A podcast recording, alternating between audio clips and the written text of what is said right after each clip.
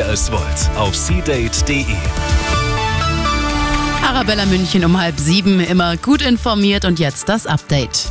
Olaf Scholz ist heute bei uns in München. Der Grund, er trifft sich mit den Spitzenverbänden der deutschen Wirtschaft. Und zwar im Rahmen der internationalen Handwerksmesse. Die findet ja gerade bei uns in Riem statt, noch bis Sonntag. Bei den Beratungen geht es unter anderem um bessere steuerliche Rahmenbedingungen und schnellere Genehmigungsverfahren. Was da rausgekommen ist, stellt der Kanzler gegen Mittag vor. Pendler sind genervt. Schon wieder könnten Streiks bei S-Bahnen und Zügen kommen, bei uns in München und der Region. Schon ab Montag. Denn die GDL hat jetzt erneut die Tarifverhandlungen mit der Deutschen Bahn abgebrochen. Eigentlich sollte bis Sonntag ein neuer Vertrag stehen. Doch bei der 35-Stunden-Woche herrscht noch immer zu große Uneinigkeit.